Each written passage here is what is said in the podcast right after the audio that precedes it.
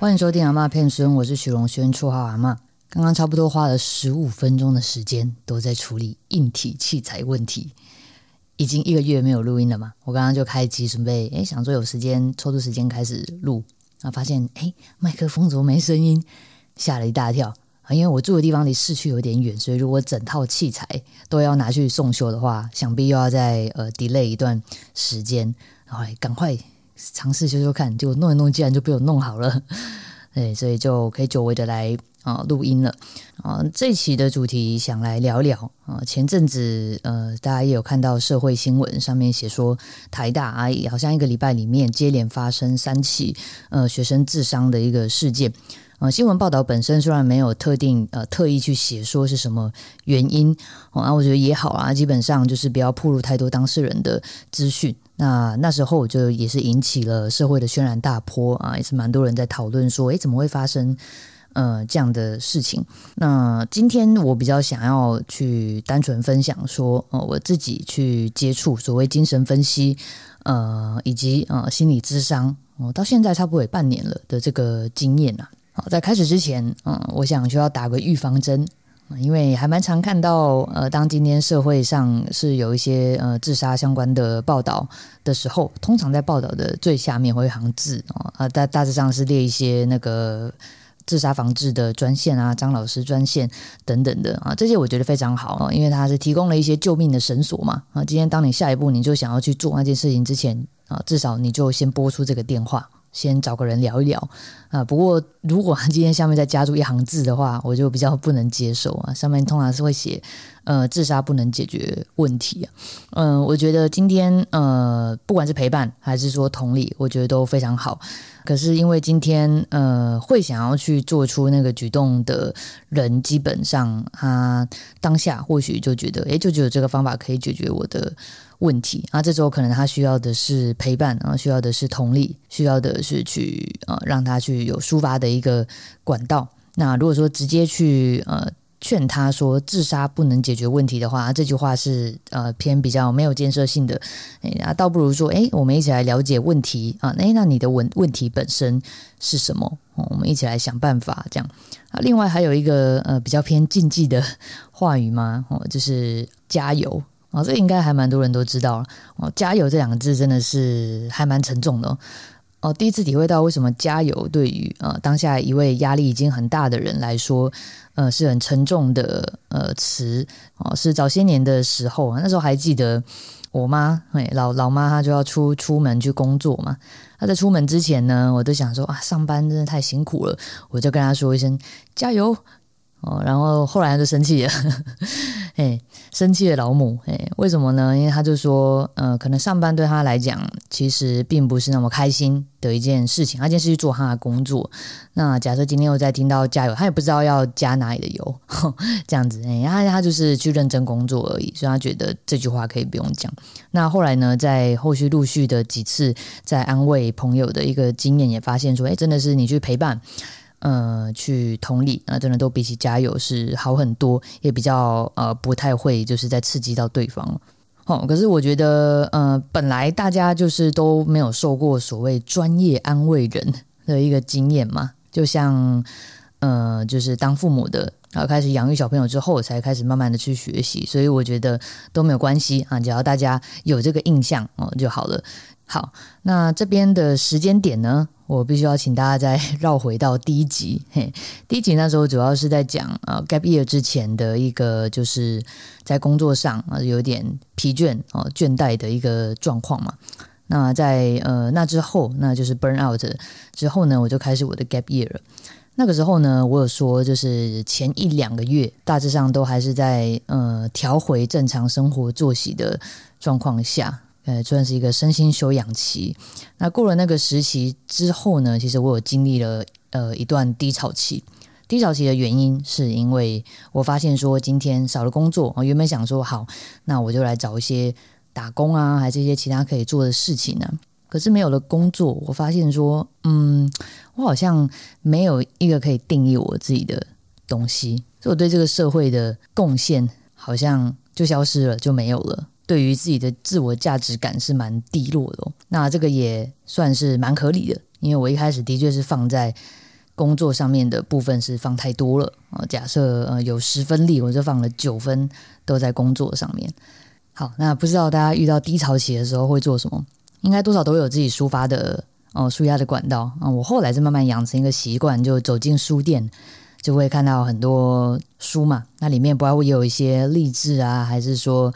呃心灵相关的一个书籍哦。哦，大家最有印象的呃关于讨论心理学的书籍，我想应该还是《被讨厌的勇气》啊、阿德勒等等的一些心理治疗师他们撰写的书籍。那后来因缘际会之下啊，我那时候就加加入一个读书会。那读书会我们其实读的书就是还蛮广的，那到后面才慢慢的诶，也有读到一些心理学书籍。我自己是觉得，对于每个人来说都是非常重要的一门学问哦。那那时候我们一起读书会共读的一本书的名字叫做《重建生命的内在模式》的这本书啊，它的作者呃，其实也都是认知治疗界的里面的一些学者哦。那借由就是在那个读书会里面，大家一起读书啊，然后一起呃或多或少的，当然会自我揭露一些关于自己的人生故事的过程中哦，我就有一种被疗愈的。感觉，那医学它主要是照顾我们身体的健康，那心理的健康，那医学里面的分野当然是有精神医学的这一块领域，那其他当然还有包含心理学的部分。了解了之后啊，你或许就更有准备啊，去处理自己的一些呃负面情绪。那说处理，其实当然就不是压抑嘛。还记得那时候在读书会，其实呃，与其说就是读了这本书学到了很多。呃，倒不如讲，我觉得是更加的去认识自己哦。呃，就有书本里面呃讲到的一些理论啊，去看重新验证在自己的生活里面啊，包含说，哎，你如果一直觉得你的生活就是不断的一些重复的哦类似的剧情上演，那通常引导到一个不好的结果。的话，那必须要重新去思考，那你的根源是为什么会发生这些问题？为什么会有这些感觉？我想是大家蛮常在市面上的书籍看到的，就是跟一些童年经验去做一些连结，那再进一步去思考哦，如何改变这样。总之呢，那段时间就从书本里面就是得到了不少哦，比如说基本的心理学的一些知识，好，如何去呃。认识啊自己的情绪啊，去接纳自己的一些负面情感的重要性哦。那时候也才发现，哎，其实小时候到长大，好像呃，对于这块的引导是呃比较少的。那大家进书店，自然就可以发现说，呃，一年四季不管怎么样，在那个书店总排行榜里面，其实呃几乎是很多书都是跟心理学相关的。那我们就统称这叫做自救书籍，该怎么说呢？里面当然是有，也不乏就是一些鸡汤文呐。呃，当然就是鸡汤，我们之前讨论过啊，分成一般鸡汤哦跟有毒鸡汤。那只是我个人的想法是说，诶，今天在学校里面是蛮可惜的啊，没有在求学过程中去接受到这样的一个，比如说情感教育。好了，那是比较不曾有过的经验呢。那导致的结果就是说，我们很长就是跟别人沟通的过程中，我们聊很多的呃行为，我们聊很多的结果，可是我们都没有聊到我们彼此的情绪啊，比如说，诶，为什么不做家事？为什么整天打电动？哦，下班追剧啊？为什么你没有办法做到？反正我很闲。YouTube 频道说的，白天工作，晚上读书，假日批判啊，这个为什么做不到？这个只是在讨论行为，那它的背后是去你当下的感觉。是是不是？哎，上上完一一整天的班，根本就很累，没有力气。对于未来的一些呃茫然，那对于现实其实是很无力哦，觉得无力去改变现实而陷入的一个低潮哦，没有自信，觉得没有信心的状况哦。那我们其实很少去讲这些情绪的事情啊，就用行为就带过了。当然，很多的争吵跟争执也是蛮可惜，有的时候哎就这样子被带过。其实中文字里面去描述情绪的字眼，如果是跟其他语言比起来，是蛮少的。大家会发现，我们讲来讲去就是那几种啊，开心、愉快、难过、哦、伤心，哦。哦，如果今天本来呃就从小开始说好，在家庭里面没有这方面的一个习惯，呃，去描述情绪，呃，当下。状态的习惯的话，那后来其实要培养起来，会发现其实有一点困难哦。你要学着去嗯，去解析自己当下的状态，而且还要跟嘿亲近的人讲出来，觉得是需要练习的。那时候读完这些书啊，吸收之后，心理的状态是稳定了不少。再后来到我实际去真的接触到啊，精神分析跟心理智商，已经是差不多在隔一年左右吧。就是过完一年 gap year 之后，我回到呃工作上面啊，差不多再过几个月啊，慢慢的去接触啊。那时候想要去呃，实际上去做精神分析的原因啊，说起来也很有趣。那时候其实我自己是相对处于比较稳定的状态，可是我对于这一块呃心理啊，还是说一些呃精神科学、心理治疗方面，就是算是蛮有兴趣的嘛。啊，一部分也想要反过来验证说，哎，我之前从书上看到的。呃，对不对？哦，这样子处理这些我生活中遇到的问题适不适合？而呃，算是某种想要去对答案的感觉嘛，就是才去去做一个咨询这样。呃，今天讲到心理治疗，它当然区分为说，呃，今天你是给呃临床医师哦，就是精神科医师，还是说是给呃临床心理师啊、智商心理师？等等的啊，大致上，呃，智商者的话是分为大致上这两种。那我自己本身是给那个精神科医师呃去做那个呃智商哦，跟呃去做精神分析跟呃智商的部分哦。那在最开始，当然要来呃稍微说明一下定义的部分。那时候我自己也觉得很好奇，第一次啊，通常会先看诊一次嘛。哦啊，你去看诊的时候啊，就会讨论到你的需求啊，就是你的状态，为什么会现在想要去询问啊这方面的一些服务哦？那我也是那时候啊，听到呃，才第一次听到说，诶，还有精神分析的这个部分哦，详细去探究他们的不同，其实。呃，我我一开始听到的定义啊，其实是单纯是时间间隔长短来区分这两种的啊。啊，今天如果是呃单纯的哦心理咨商啊心理治疗的话，可能就是频率就不会像精神分析那么的近哦。精神分析一个礼拜大概会到三次以上，我们才叫做精神分析，然后呃少于三次，我们就叫做呃心理治疗。这个一开始也有一点难完全去理解哦，那甚至我一开始觉得，哎，精神分析不就听起来感觉就是会比心理智商再花更短的时间？因为我就是有有点像是人格测验吧，我会不会就是，诶聊了呃几次啊，我对我自己更加认识就结束？好，那我的医师才跟我就说不是。其实反而，呃，心理治疗本身它是一个，就是整体上可能比较偏短期，是一个比较呃目标导向。比如说最近遇到了在生活中遇到什么问题去做心理治疗，那当然中间拉几次的时间啊，分别聊完会有一些讨论出回去可以尝试做的做法去做，呃，再看有没有改善。那精神分析，因为比较像是去啊，慢慢的去了解自己的潜意识哦，有点像是把潜意识原本在很深的那个海底，慢慢把它拉到啊比较靠近水面的地方，到意识的层次，让你去更加了解你自己。所以反而精神分析啊，简单讲就是你想要做一辈子都可以的这种感觉。心理治疗就比较像是短时间内针对生活中的问题，有目标导向的一种呃治疗。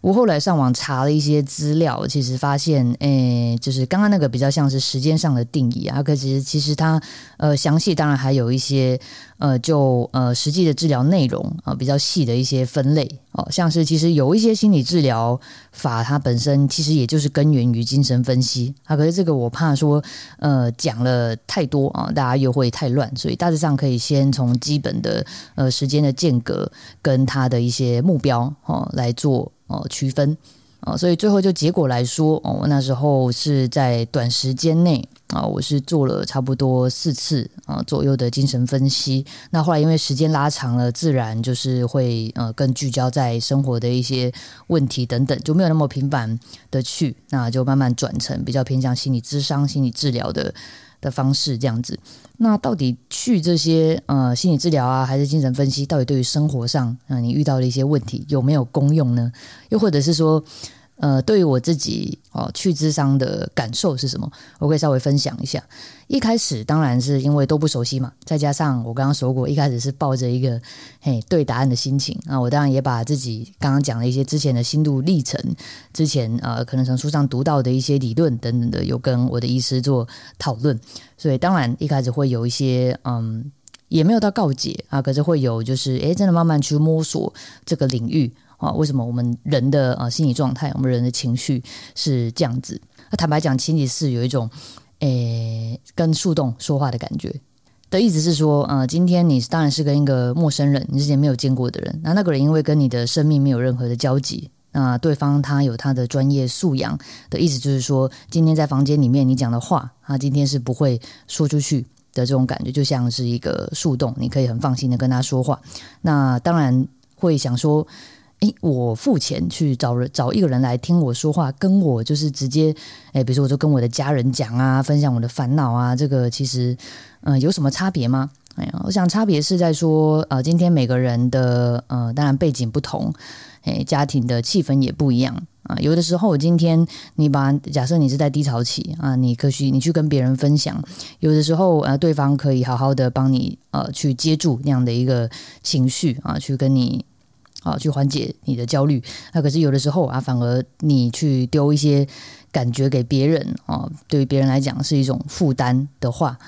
那这时候代表哎，你心里的就是这份哦压力，或者是需要分散到不同的地方。啊，当然我不会说每个人都一定要去做这个啊心理智商啊，一定要去做这个精神分析啊。端看说啊，当下个人的状态啊，你觉得啊，你的压力啊，你的一些负面情绪啊，是要做怎么样的一个分配哦？哦，鸡蛋当然是先不要放在同个篮子里，我想这是都可以适用的道理哦。啊，回到我刚刚说的啊，不仅是前面几次在呃跟树洞啊啊，对我的医师不太好意思，就是先暂时称为树洞好了。好，在跟树洞说话的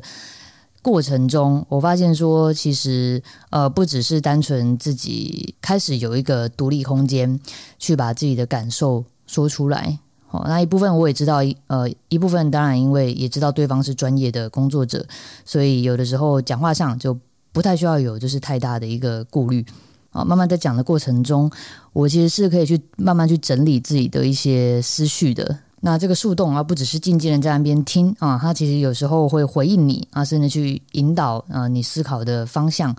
哦，这样我认为对于整理自己的思绪会有不小的一个帮助哦。那当然，它都是偏于一个辅助的角色啊，实际上都是帮助个案，也就是呃，像我这类的寻求智商协助的人，可以慢慢的去从自己本身去内化啊，去把这个能力去做内化。做完四次的分析之后，我就开始把时间拉长，大概一个月一次左右的频率去整理一下生活上发生的事情，然后带回智商室去跟医师去做讨论。有时候是比较偏向内心的感觉没有错，所以其实跟呃你的智商师之间的一个默契啊，跟契合度啊，也是需要慢慢的去做培养啊。随着越来越熟悉，你当然也越来越愿意讲出一些内心在更深层的一些事情。那有人有问到呃费用的部分呢？呃，基本上刚刚说过。两大种类可以去呃询问有关智商的，那一类是精神科医师，那一类是临床的呃心理师啊，而这两种职类啊，他们有智商相关的呃证照的专业可以去做询问哦。那花费基本上，如果今天是心理师的话，大致上一个小时是一千八百元新台币左右的呃价格。那当然，如果是医师的话，就会再偏贵一些，一个小时要到两千五百。快这样子，北部当然那个时候听说有更多啊，比如说一些已经是很有名的啊精神科医师啊等等，甚至一个小时要价到啊大概五六千七八千的都有啊，不止这样子啊，你还要排队的这类，我想价码是有一些差异啊。那就是就我刚刚讲了，其实算是市面上的最低价格。呃，坦白讲，这样的一个时薪，当然还是会有一些压力的。又尤其说，诶，假设要做心精神分析，代表说一个礼拜大概隔一两天就要去一次，这个一下子那个时候也是一次四次，一次就呃喷掉一万块左右，会有一种感觉说，诶。哎，做完四次我就好了，我已经好了的这种想法，当然不是嘛啊，所以说后续当然还是视自己的财务状况去做调整。那这两种职类。呃，要怎么去做选择呢？啊，那个时候其实我有问过我的医师呃相同的问题哦。呃，大致上呃，假设今天你有在服用身心科的药物，而且药物种类是不少。的状况啊，剂量也是不低的情形。那如果说今天你是给呃精神科医师去做呃智商啊去做心理治疗的话，那医师就比较可以借由在会谈中跟你聊完啊，就是讨论近期的一个状况，而去做药物剂量啊种类上面的一些调整的。但如果今天你没有特别在服用啊身心科的药物，或者是剂量是比较轻的话啊，那就也是可以去找心理师啊去做相关的治疗是没有问题。在健保制度下面，啊，假设今天，呃，举例来说，有呃情绪啊、身心上面的问题而去看身心科、去看精神科的话，啊，通常是第一次去的时间会最长嘛，大概有时候拉到二十分钟左右。可是，在后面，其实坦白讲，每次跟医师聊的时间并不会到太多啊，有时候是限制于我们的呃现行健保制度的关系。那有这方面需求的人，他心里可能就会觉得说，诶，我的精神科医师。嗯，其实他也没有说很了解我哦，他没有办法花很多的时间在我身上去听我讲我的问题，所以后来才变成说另外去做心理治疗的这段时间跟花费啊，给大家当做参考看看。至于呃，我这样的一个现在大概每个月一次呃这个频率的心理治疗啊，心理智商会持续到什么时候呢？哦，那个，我想还是呃，看当下的状况而定啊。目前觉得这样的频率是蛮适合的。那这最终的目标，我想都还是更加认识自己哦。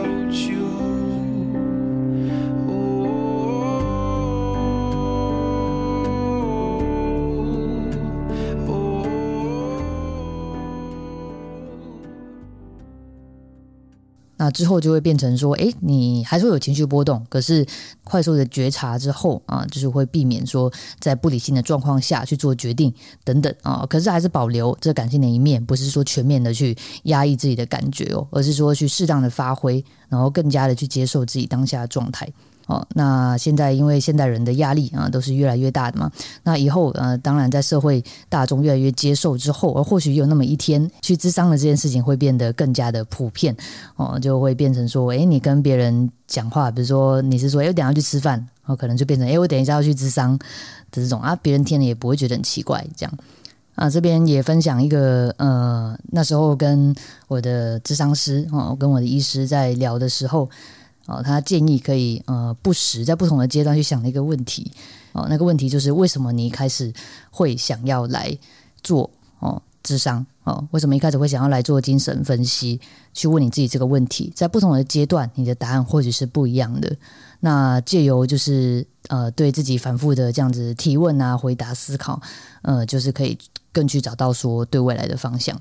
那最终极的目标，当然就是今天我去嗯做智商，在那个小房间里面，哦，我的想法我可以滔滔不绝这样讲出来，去重整它。那有有没有办法做到说，今天有一天，呃，今天我自己就可以在我的心里面，哦，去开出这样的一个小房间，哦，有能力去自己开房间的概念，啊，开出来，然后在里面做一些嗯想法的统整。哦，去了解自己的焦虑啊，了解自己的脆弱，呃，去去跟这个自认哈不完美的自己啊，去接纳他，去共同相处，这样子，我想是对我自己来说的目标啊。每个人可能会不一样，那也是期待说，呃，如果今天对这方面的呃资讯有兴趣的朋友，想尝试的朋友们啊，那也可以从我的经验里面去参考看看。啊，今天因为时间的关系，没有办法讲太多。如果还想要更了解，其实呃这边推荐呃另外两个 podcast 的节目，一个是啊违章女生拉拉链，它里面其中有一集是也是邀请到呃心理咨商师呃来，那当然还有主持人们自己之前做过智商的一些经验分享。